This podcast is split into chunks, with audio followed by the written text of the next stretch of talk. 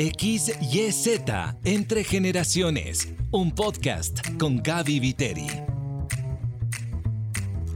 Bienvenido a XYZ Entre Generaciones. En este podcast contamos historias que conectan generaciones. ¿Cuál es el soundtrack de tu vida? Sí, cuando vas a los recuerdos de tu infancia y juventud, ¿a qué música suena?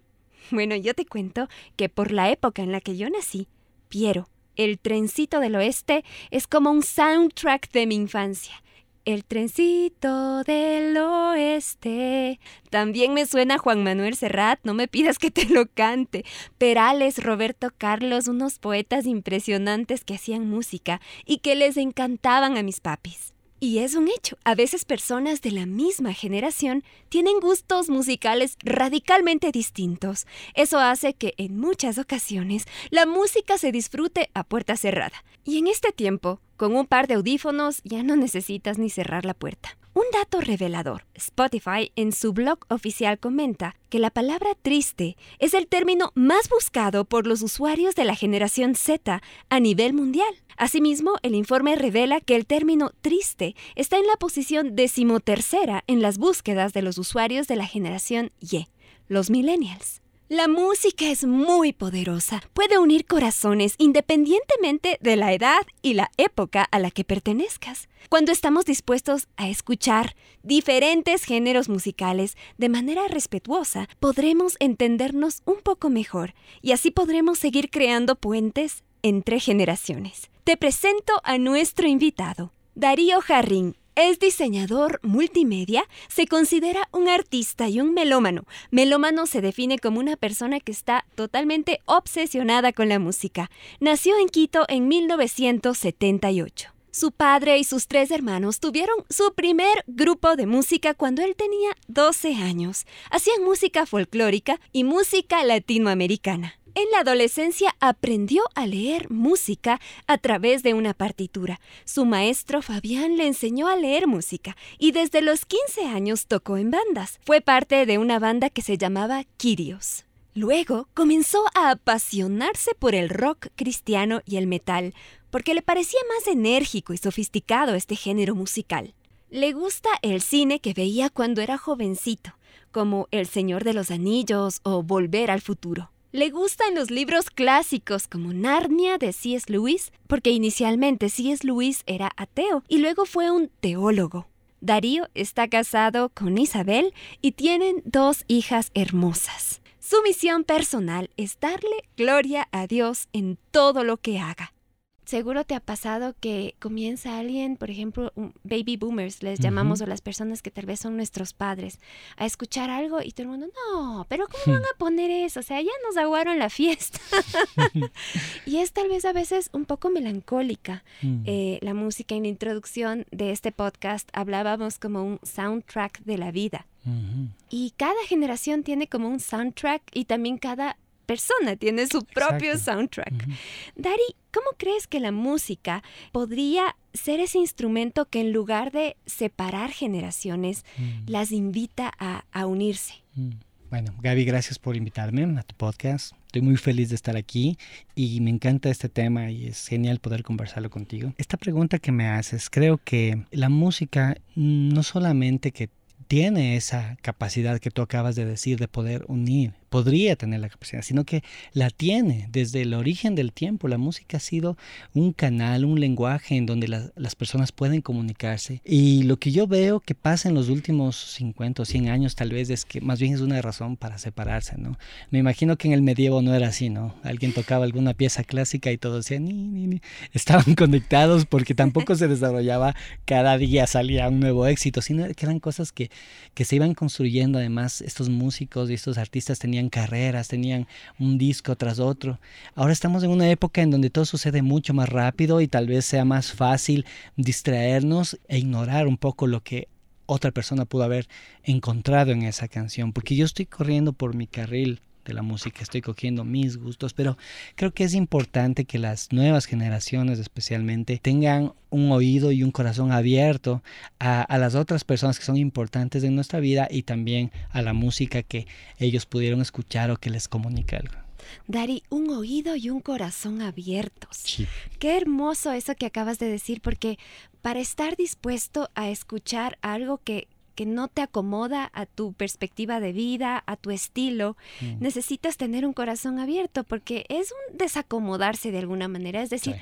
ok, no me cuadra mucho esto que, que- que te gusta a ti, pero en realidad te aprecio tanto, tú vales tanto para mí que estoy dispuesta a escucharlo con respeto Mm. y abrir mis oídos, no solo dejar que eso suene rápido y ya se acabe para Mm. ya escuchar lo mío, sino tal vez acercarme y preguntarte, oye, cuéntame un poquito, ¿por qué te gusta tanto esto? ¿Qué, Mm. qué, qué recuerdos trae a tu mente cuando tú escuchas esta canción? ¿Qué te Mm. parece eso, Dari? Sí, me parece certero porque me estaba acordando de que, por lo menos en mi tiempo, los enamorados nos pasábamos cassettes o nos recomendamos canciones en la radio, ¿no? Yo tengo 46 años, entonces estoy hablando hace 30 años. Sin embargo, creo que eso todavía se mantiene. Me acuerdo, eh, alguna de mis hijas me dijo que habían estado compartiendo links con algunos compañeros de canciones que les gustaban y que estaban haciendo un ejercicio de conocer, ¿no? De ser un poco más tolerantes a la música de, los otros. Y eso ha sido algo que creo que permanece en las personas cuando tienen interés en otras personas. Lo, lo contrario es que cuando no tienes interés en otros y estás solamente centrado en ti, más bien las expresiones artísticas, la música de esas personas, eh, para ti no, tienen, no significan nada y más bien te fuerzas a aislarte un poco en contra y empiezas a rechazar a, a los que escuchan este tipo de música, esto que es tan estridente o esto que es tan demasiado bailable o cualquier cosa, ya empiezas más bien a tratar de encerrarte en un grupo. Y cuando tú escuchas otro, otro tipo de música de la que tal vez no estás habituado, como que realmente te abres al mundo, a otras perspectivas, a otra cosmovisión, a otra forma de entender el mundo. Sabes, te digo, Dari, en lo personal, yo era súper cerrada en el tema musical. Yo Mm. decía, a mí me gustan estos cuatro artistas y ese es todo mi mundo. Muchas gracias. Tú de- hablabas hace un ratito de baladas. A mí me encantaba Luis Miguel cuando yo era adolescente porque a mi tía le encantaba Luis Miguel, a mi tía más cercana, y ella me ponía, no culpes a la noche, y me enseñaba las coreografías. Entonces yo decía, no, y además qué guapo. Tengo todo un, un- un recuerdo de, de Luis Miguel. Y, ha- y había todo un universo Luis Migueliano para explorar. Exacto, me encantaba. Él era uno de mis artistas y algunos artistas cristianos. Yo recuerdo cuando yo era adolescente, alguna vez tú me presentaste, digo me presentaste porque sugeriste a mi mami que me compre un CD de Marcos Vidal Mm. y se convirtió en uno de mis artistas favoritos. Entonces era como ya un grupo de unos cuatro y con eso yo estaba bastante bien. Y sabes que me caso y mi esposo tiene un gusto musical súper amplio, es como una paleta de colores. Y algunas veces yo decía, por favor, ¿puedes bajar el volumen? Porque realmente qué feo esto que estás escuchando. ¿Qué, qué escucha? Eh, o sea, desde José José, por ejemplo, yo decía, no, por favor, no, no, no, no, esto sí que no me pongan. O si no, música argentina. Mm. También le encanta la música argentina. Hasta que llegó un punto en el que dije, a ver, a ver, a ver, esta persona me importa tanto que yo Exacto. debo dar un paso y debo de abrir mi, mi corazón y mis oídos, como Ujú. tú dices, y decirle, a ver, cuéntame un poquito más de José José, cuéntame un poquito más de toda esta música argentina. Sabes que todavía hay algunos que no me gustan, pero le entiendo, le respeto y ya es como que le dejo escuchar porque veo cómo le brillan los ojos cuando escucha esa música o cómo canta todo pulmón. Y alguna música ya me gusta. Mm. Algunas digo, ay, pongamos esta que ch-". Entonces, Dari, ¿cómo puedes hacer eso? ¿Cómo, cómo uno puede acercarse a, a otros géneros musicales Mm. con un corazón abierto? ¿Hay algún tip para, para hacer eso? Eh, se me viene un ejemplo a la mente. Cuando tú viajas, estás abierto a conocer un mundo distinto, ¿no? Entonces tú te estás yendo a la costa y dices, paremos aquí, es un lugar donde nunca has estado, te bajas de ese restaurante, sientes el clima, sientes el olor, sientes la comida, hablas con la gente y luego te vas con una satisfacción de haber vivido un mundo distinto al tuyo. Y mucho más es que tú viajas por el mundo, te das cuenta lo mismo a otros niveles. Llegas a un lugar donde nadie habla tu idioma, donde, donde el clima es totalmente distinto, donde es el mediodía, pero estás a 5 bajo cero. Entonces empiezas a, a entender el mundo de otra manera. Creo que abrirse a la música y a la historia de la música y a los géneros musicales tiene mucho que ver con esto. A mí me pasó, el año anterior estuve muy clavado con, oh my god, voy a decirlo realmente, con el reggaetón. Lo dijiste. Te Lo dije. Bueno, siempre me ha gustado em, el reggaetón porque en el sentido, no, perdón. ahí sonó muy feo, eso no quiero que, que quiero que se edite y se elimine y se queme para siempre, porque no puedo, no mentira, déjalo más. Eh, siempre me gustó el rap, siempre me gustó la música, no, no te asustes, puede quedar todo grabado, déjalo nomás. Pero sonó muy, sonó como una declaración muy fuerte, no es tanto así, pero sí, tuve una conexión muy fuerte porque estaba escuchando reggaetón todos los días pero estaba tratando de asimilar otras cosas de la cultura que yo no conocía. Obviamente no me iba a meter con ningún reggaetón que me diga algo que va en contra de mí. Para mí la letra es algo fundamental. Mm. Tú puedes presentarme música polka con un Tchaikovsky metal eh, hablando sobre cosas que a mí me gustan y lo voy a disfrutar mucho. Tú puedes darme mi música favorita del metal sinfónico, por ejemplo. Tú puedes darme metal sinfónico que hable basura y no la quiero. Entonces, para mí la letra es determinante. El reggaetón está caracterizado por la cantidad de malas letras que tiene, ¿no? Letras violentas, misógenas, etcétera, etcétera. No escucho ese reggaetón, no lo disfruto pero me metí con cierto tipo de reggaetón. Una de mis características es tratar siempre de buscar por las ramas algo en donde esté el equilibrio perfecto de lo que a mí me puede gustar, lo que me está interesando esa música, lo que me interesa de esa cultura, lo que tiene que ver conmigo, con mi pensamiento y que yo lo pueda disfrutar. Entonces caí a un par de discos de, reggaetón de unos artistas. Bueno, yo nunca había escuchado Redimidos. Escuché Redimidos, pero escuché un último disco en donde es más rap que reggaetón y a mí siempre me gustó el rap, entonces, de hecho lo recomiendo, ese disco se llama Maverick, es el último disco de Redimidos y tiene mucho rap muy bueno, muy bueno. Dari, tú vienes de una familia de músicos. escuchábamos que, que, tú y tus tres hermanos sí junto con tu papi tenían un grupo folclórico y tu papi tenía súper buen oído musical y les enseñaba y venía con diferentes instrumentos y poco a poco ustedes fueron armando toda una, una banda familiar.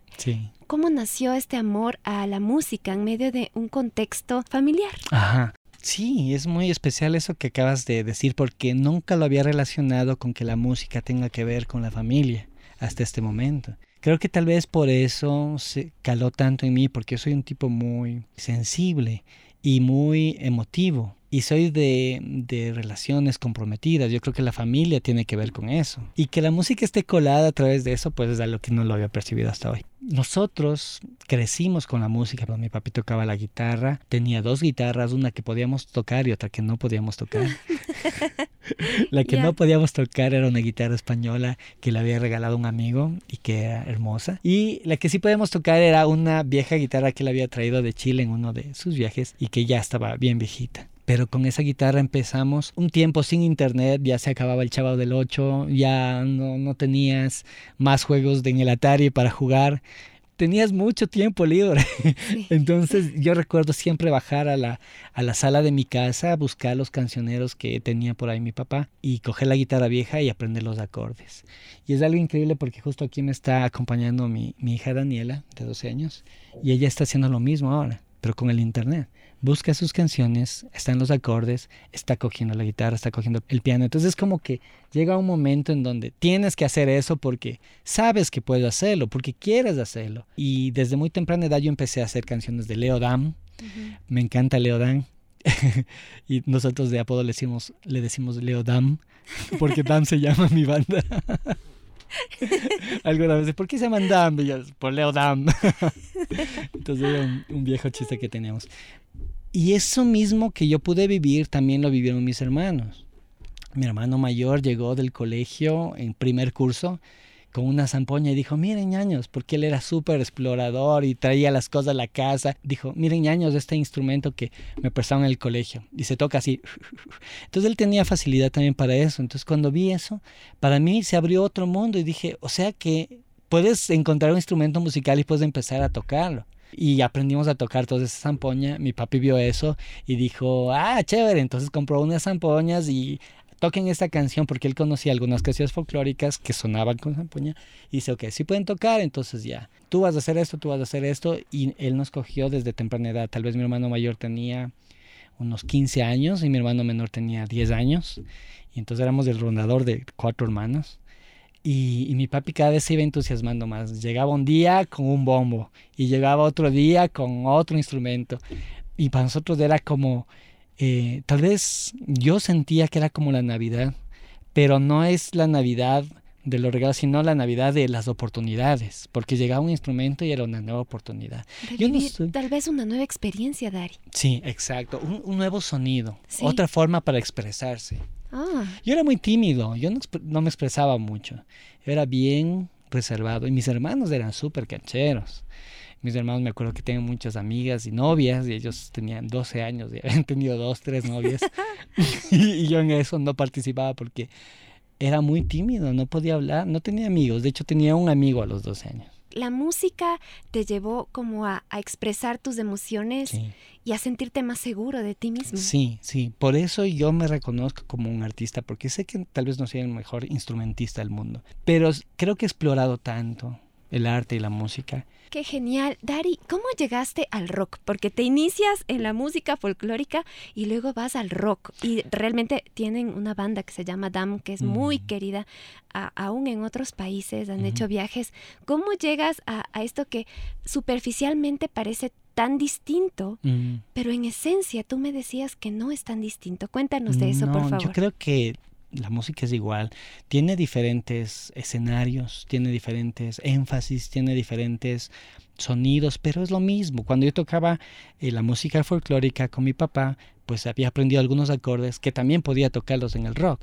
Entonces era la música mismo que, que se permitía expandir. Y yo iba atrás de eso. Y lo que pasó fue que lo inevitable, que cuando amas la música, amas cuando está bien hecha. Y empiezo a encontrar en estos ritmos más complejos una calidad que es muy, muy notable. Creo que era el camino obvio al que tenías que ir. Pero cuando me entro un poco más en el metal es porque empiezo a encontrar la conexión entre eh, una buena música y una música mejor, una música poderosa. Eso creo que es el metal, porque ya exige demasiado. Eh, no es un metal del, del, que es desordenado. A mí me gustaba el, el, más limpio, el heavy metal. El mejor guitarrista, la mejor cantante, tenían que ser como los actores uh, de la música a la cual yo eh, me iba metiendo y metiendo más. Entonces, por eso creo que uno de mis géneros favoritos desde el metal sinfónico. El metal sinfónico es una mezcla de power metal, que es como un heavy metal, pero ya más rápido, mejor ejecutado, con una composición clásica, con coros de voces, eh, hechos con teclados, a veces hechos por coros mismos, con cantantes líricos, cantantes de ópera, eh, bandas como Nightwish, por ejemplo, para mí fueron eh, una explosión en, mi mente porque era algo como volver 100 años, al, 500 eh, años al pasado y ver un compositor clásico haciendo una obra majestuosa, pero sonando con un sonido moderno en ese tiempo, estoy hablando de los años 90, ahí 90, 2000, del metal, de las distorsiones, de las baterías. Entonces creo que eso fue lo que encontré. Dari, vamos a la generación Z, que es la generación en la que están tus hijas. ¿Cómo es la música que escuchan los chicos en esta época? Aquí está Dani. Bueno, gracias a Dios mis hijas no escuchan reggaetón. Lo consideran detestable y creo que eso es parte de influencia que tal vez yo les puede haber inculcado.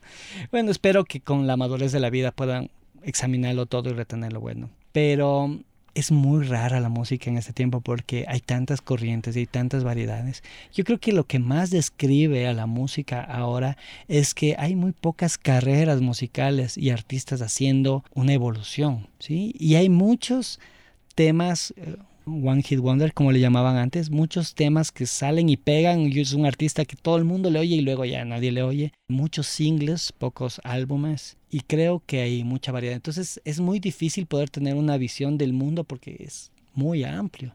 Lo que puedo decir es que hay artistas muy buenos que tal vez tienen un poco la herencia que, que aprendieron en décadas anteriores por ejemplo, a mi hija le gusta mucho Taylor Swift, a mí también, porque la vi desde sus 15 años haciendo una carrera musical con una mentalidad anterior de construir una carrera poco a poco y no sacar un hit o algo así, porque, por ejemplo, aquí en Latinoamérica es muy fácil que un, artista se haga viral por una canción y generalmente tiene que ser algo reggaetón y tiene que ser algo muy grotesco como para que la gente, para que sea viral y para que la gente le, le pare bola y diga, ay, sí, esto es. Pero de ahí nada más. Por ejemplo, un artista que está haciendo una carrera es Bizarrap. Su carrera es hacer la música que él sabe hacer, ir colaborando con artistas y seguir avanzando, construir un proyecto musical.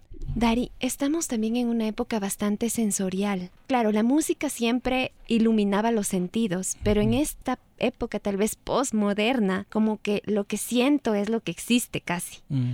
¿Cómo ves eso desde el lado musical? Bueno, yo creo que eso es bastante triste porque estamos viviendo para el día a día. Tratamos de sentirnos bien ahora. Estamos muy, muy poco comprometidos con construir cosas, con construir hábitos y cosas así. Y creo que la mayoría de contenido que nos están ofreciendo en el cine, en las series, en la música, es algo como para que encuentres la satisfacción de identificarte con un grupo de gente que también está perdido igual que tú. Me refiero a que no hay un, un disparo arriba, un ánimo, un, un, ¿sabes qué? Vamos a hacerlo mejor. O algo como cuando Michael Jackson juntó a todo el mundo y hicieron una canción para ayudar a alguien. Ahora todo es más ególatra. Todo lo que haces es para ti. Ya no está en lo que puedo dejar para las generaciones que vienen. Y siento que igual cuando tú ves una película, ves al tipo que está hundido y que pasa un buen momento en la película y luego termina hundido. Y el antihéroe ahorita es, es el estándar. Antes, en los años 60, 70, Batman era lo que era porque Batman era humano. No era un tipo bueno de otro planeta que tenía el bien en sí y luchaba por un mundo en bien. Batman era un hombre normal y corriente que había perdido a sus papás, entonces estaba de alguna forma herido y conflictuado. Pero eso estaba bien porque él está tratando de ayudar y salvar a una ciudad que está destruida, pese a su situación. Eh, pero Batman se ha convertido cada vez en un ser más oscuro y ahora todos los referentes, todos los héroes y todos los, los modelos no pueden salir de sus problemas. No sé si es que em, soy claro con lo que estoy tratando de decir. Creo que hemos llegado a una aceptación de que estamos en la masa y que no hay muchas cosas más que podemos hacer para cambiar eso. Entonces hay hay pocas visiones esperanzadoras en la música, en el cine, en las series, en donde digas, oh sí, eh, esta historia se trata de un grupo de personas que pueden cambiar el mundo. Y creo que eso es triste, porque creo que las nuevas generaciones están creciendo con una percepción de que sí, todos estamos rotos. Y a pesar de que es verdad, deberíamos entender que hay algo más allá. Y ahí es en donde entra maravillosamente la fe a dar respuesta a un mundo que no tiene respuesta. Porque si la música te dice que, ok, te desquites, el Evangelio te dice que perdones y que eso es mejor para ti. O que si es que en las películas te dicen que, que no hay héroes y que el mundo ha muerto, el Evangelio te dice que tú puedes cambiar el mundo siendo sal y siendo luz. Entonces yo creo que la vida es completa a través de la visión que da el Evangelio, porque la cultura lastimosamente ya no crea mensajes en donde puedas pararte y, animarte. Dari, ¿cómo, ¿cómo entra este mensaje de esperanza firme y real? Porque no es un cuento. El Evangelio es lo que corre por nuestras venas, es, es Dios encarnado, es nuestra única esperanza viva. Mm. ¿Cómo entra Jesús en el contexto actual y la música? Qué lindo que preguntaste eso porque no sabía por dónde íbamos a terminar, pero creo que justamente esa es la respuesta. Mi exploración musical lo que está buscando es cristianos que están en las generaciones siendo sal y luz y construyendo cosas a través de la cultura. Entonces, cuando yo escucho, por ejemplo, ahorita estoy escuchando unas bandas em, setenteras cristianas, estoy buscando cuál fue la participación de los cristianos en ese detalle. ¿Sí? En la historia de la cultura y de la música se da lo que yo vi en los años 2000 cuando todavía no había redes sociales. Estaba viendo la página de Korn buscando noticias, cosas así. Korn es una banda secular. Y decía, tenemos que anunciarles que nuestro guitarrista va a dejar la banda porque va a seguir al Señor Jesucristo. Estamos hablando de una comunicación oficial, en un medio oficial, en donde se hace presente el nombre del Señor Jesucristo no solamente por mencionarlo, sino por lo que eso implica. El Señor Jesucristo llegó y partió la historia de esa banda en dos, porque se llevó a su, uno de sus líderes, cabecillas y fundadores, Brian Hedwelch, y lo rescató. Y luego Brian testificó a la banda, también el bajista se convirtió. Los dos siguen en Korn. pero Korn, a pesar eh, ante letras muy sucias y cosas muy fuertes en su vida, han ido modificando su, su conducta porque ahora tienen la influencia de dos personas que son cristianos en su banda. Entonces, para mí, Tal vez esa es la razón de mi exploración. Busco gente como yo en la cultura y en la música de todas las épocas para saber si están haciendo o no están haciendo un cambio. Y no para juzgarlos, sino para alegrarme de la realidad de que sí lo están haciendo, porque es el cumplimiento de lo que el Señor dijo, de que vayamos por todo el mundo y seamos discípulos. A los oyentes de HCJB yo no les estoy motivando a que escuchen música secular. Hay mucha gente en donde, hay muchas iglesias donde no permiten a la gente escuchar música secular. Pero yo creo que es estar desconectado del mundo, no conocer esta cultura en, lo artístico y más bien podríamos llevar un poco más esa inquietud a entender que los cristianos también han sido parte de esta cultura, construyendo un montón de cosas. Por ejemplo, el gospel, dando el nacimiento al rock and roll.